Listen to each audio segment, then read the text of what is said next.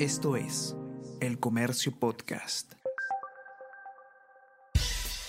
Buenos días, mi nombre es Soine Díaz, periodista del Comercio, y estas son las cinco noticias más importantes de hoy, miércoles 8 de febrero.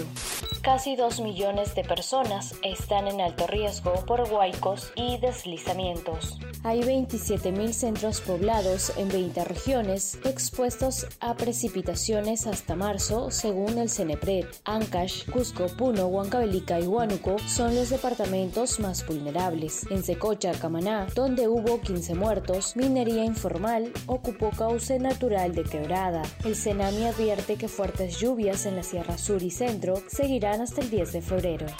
Juez condena a Cerrón a cuatro años de cárcel por colusión. Magistrado dispuso que sentencia contra el líder de Perú Libre, Vladimir Cerrón, se ejecute cuando sea confirmada en segunda instancia capturan a chofer implicado en el asesinato de seis integrantes de una familia. Se trata de José Carlos Solari, de 23 años, alias Charlie, quien sería el chofer de la unidad vehicular que transportó a los asesinos. Policía indica que sujeto tiene antecedentes.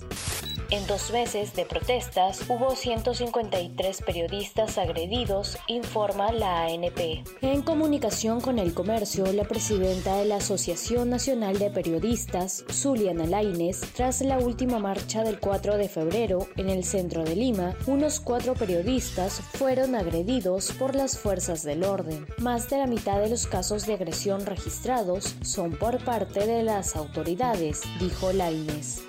Ya son más de 7.800 muertos por el terremoto en Turquía y Siria. Tras el sismo, se han rescatado de los escombros a más de 8.000 personas. Peruanas en Estambul cuentan sobre las iniciativas para ayudar en la zona dañada.